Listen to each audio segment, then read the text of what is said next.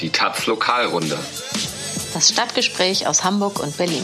Mit Erik Peter und Katharina Schipkowski.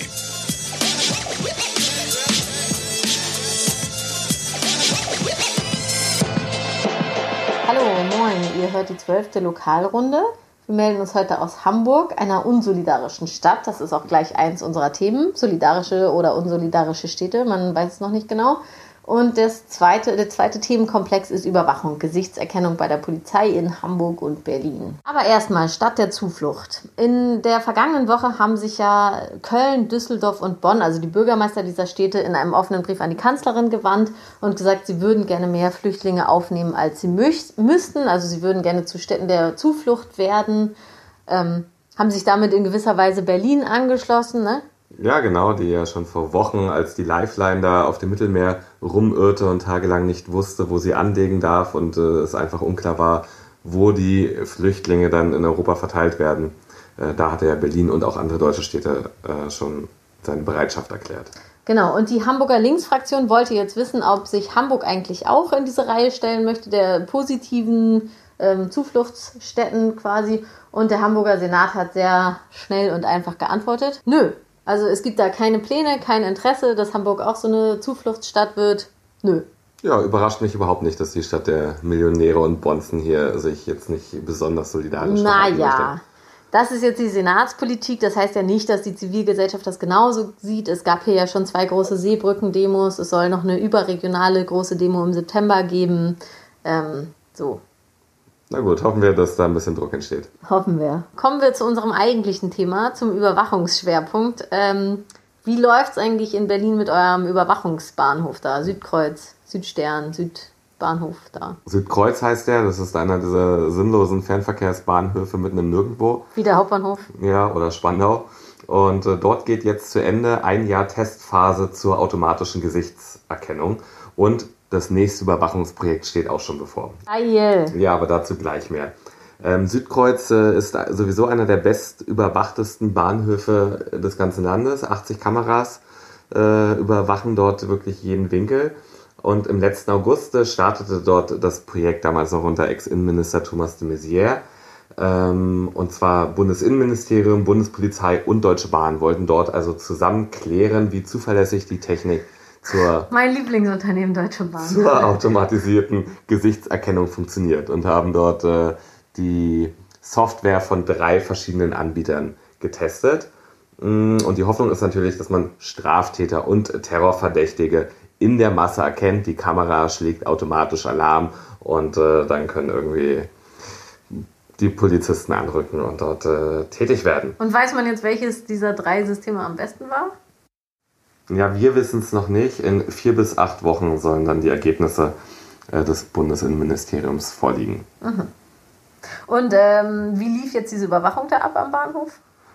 Ja, also es ist äh, so, dass es gekennzeichnete Bereiche gab. Äh, vom S-Bahn-Bahnsteig oben bis zum Ausgang äh, gab es drei Kameras mit dieser speziellen Technik, die dort den Weg nachgezeichnet haben. Und zwar sehr schwierig, dem aus dem Weg zu gehen. Also mhm. man musste dann, man durfte dann eben nicht Rolltreppe fahren, sondern musste die Treppe nehmen, um nicht in Ach. diesem Bereich zu sein.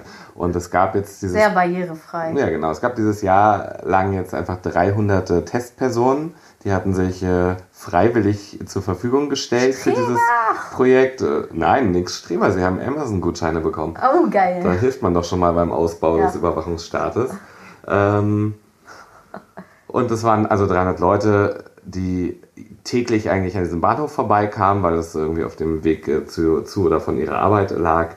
Und äh, die haben auch einen Transponder mit sich geführt, ähm, um nachzuweisen, wann sie im Bahnhof waren, sollte das System sie also nicht erkannt haben. Mhm. Ähm, da gab es auch einen kleineren Skandal drum. Da wurde gesagt, es handelt sich irgendwie um passive RFID-Chips, die nur irgendwie aus der Nähe von einem äh, Lesegerät erkannt werden können. Tatsächlich haben die aber irgendwie aktiv gefunkt und man konnte sozusagen mit einer App von außen, auch außerhalb des Bahnhofs, konnte man bestimmte Informationen, die diese Transponder gespeichert haben, Und die Äh, Leute wussten das nicht. Die Leute wussten das anfänglich nicht. Nein. Naja, gut. Haben sie vielleicht Ähm, die Gutscheine nochmal verdoppelt oder so?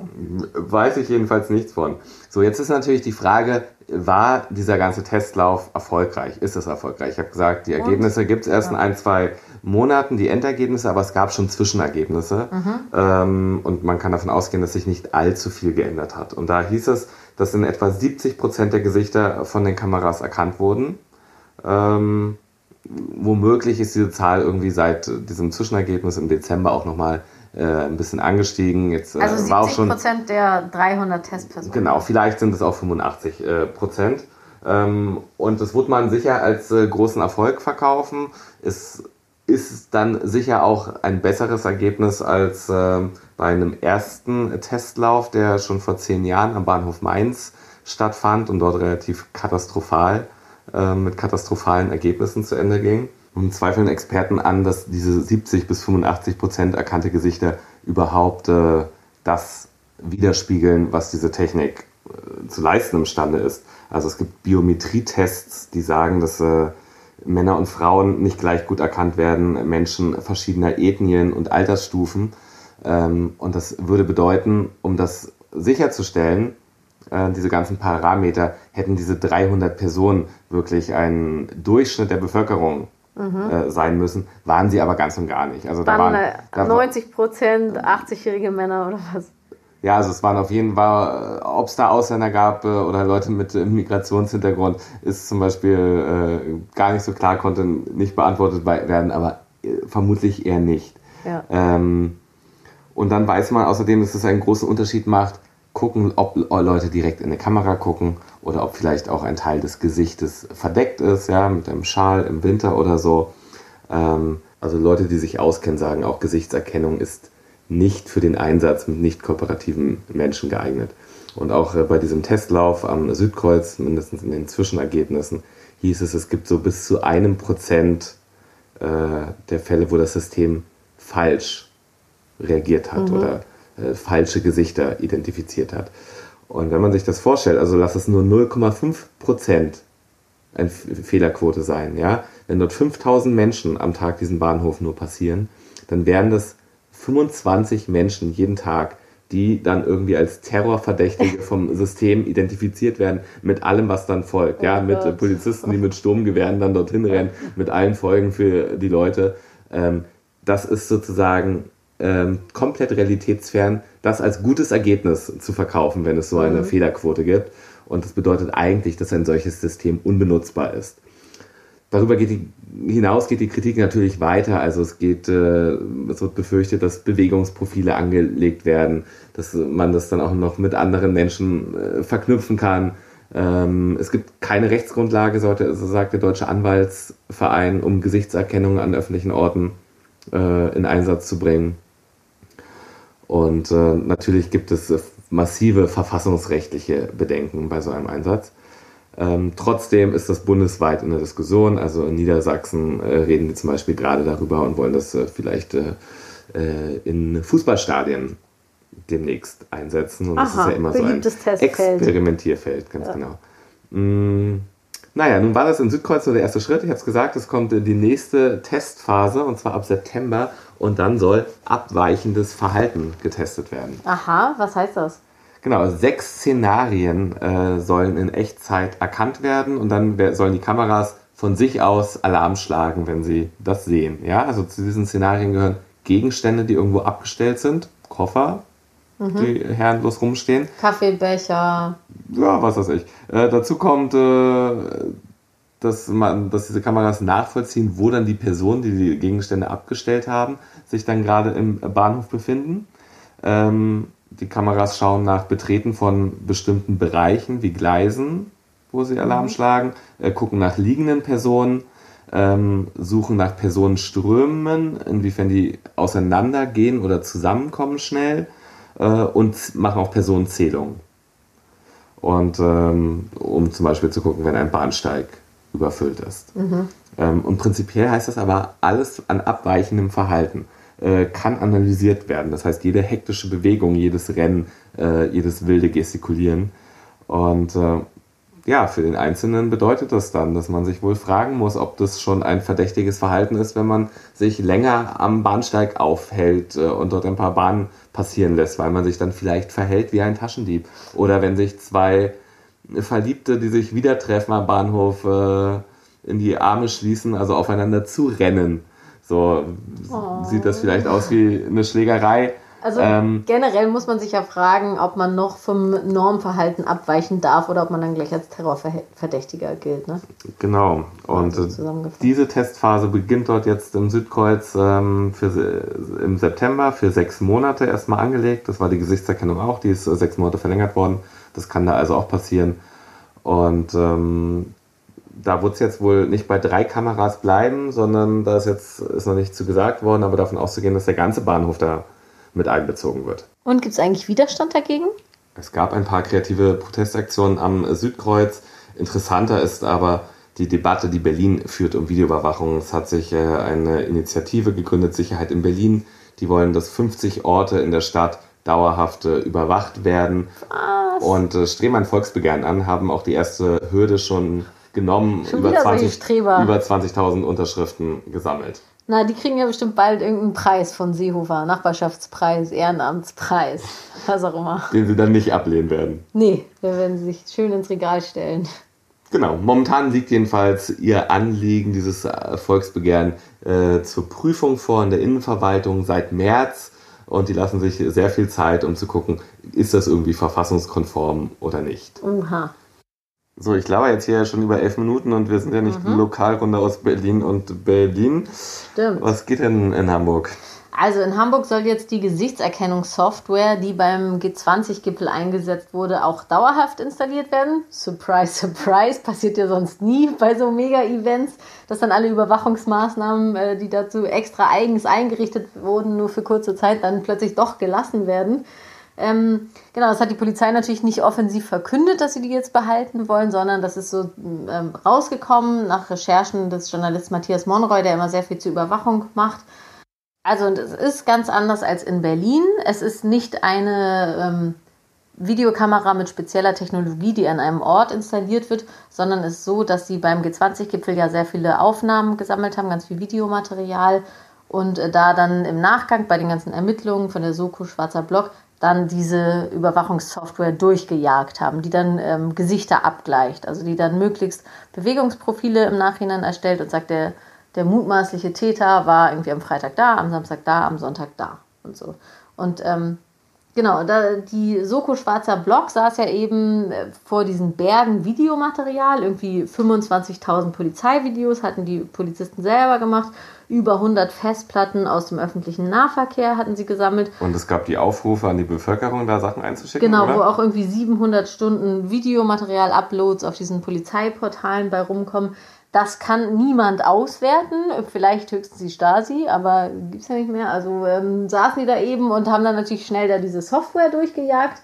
Ähm, oder auch nicht schnell, das scheint sehr lange gedauert zu haben, bis diese Software dann wirklich einsatzbereit war. Äh, was dabei rauskommt, hat der Chef der Soko Schwarzer Block, Jan Hieber, in der letzten Sonderausschusssitzung sehr eindrücklich gesagt. Er hat das Ganze, um das mal beispielhaft zu machen, an einem französischen Pärchen geschildert. Ähm, also er 22 Jahre alt, sie 25 Jahre alt aus Nancy, gehören in Frankreich zur Anti-AKW-Bewegung und er hat sehr eindrücklich geschildert, wie sie halt ein komplettes Bewegungs- und Sozialprofil und Kontaktprofil von den beiden über die G20-Tage erstellt haben. Das fängt dann an mit, sie sind zum ersten Mal da und da aufgetaucht bei der Welcome to Hell Demo, wo sie sich wie Fische im Wasser im schwarzen Block bewegt haben. Wahrscheinlich wie Fische im Wasser wie die eigenen Ermittler, die dort als Undercover Cops unterwegs waren. Dann, wie sie abends wieder in der Schanze aufgetaucht sind, ähm, obwohl sie die ganze Zeit keine Straftaten begangen haben. Das wird da auch angemerkt. Und dann, wo sie dann am nächsten Morgen waren, dann am nächsten Nachmittag, wen sie dann wo getroffen haben, Führungspersönlichkeiten der interventionistischen Linken und äh, wo sie dann nachmittags am neuen Pferdemarkt wieder aufgetaucht äh, sind, wo der eine dann der anderen die Hand auf die Schulter gelegt hat. Also solche Details kommen da vor. Also ähm, ja, es wird klar, es ist halt also ein komplettes ähm, Überwachungs Profil erschreckend detailliert, also aus Sicht der Polizei ein Riesenerfolg. Sowas gibt man natürlich nicht schnell wieder aus der Hand.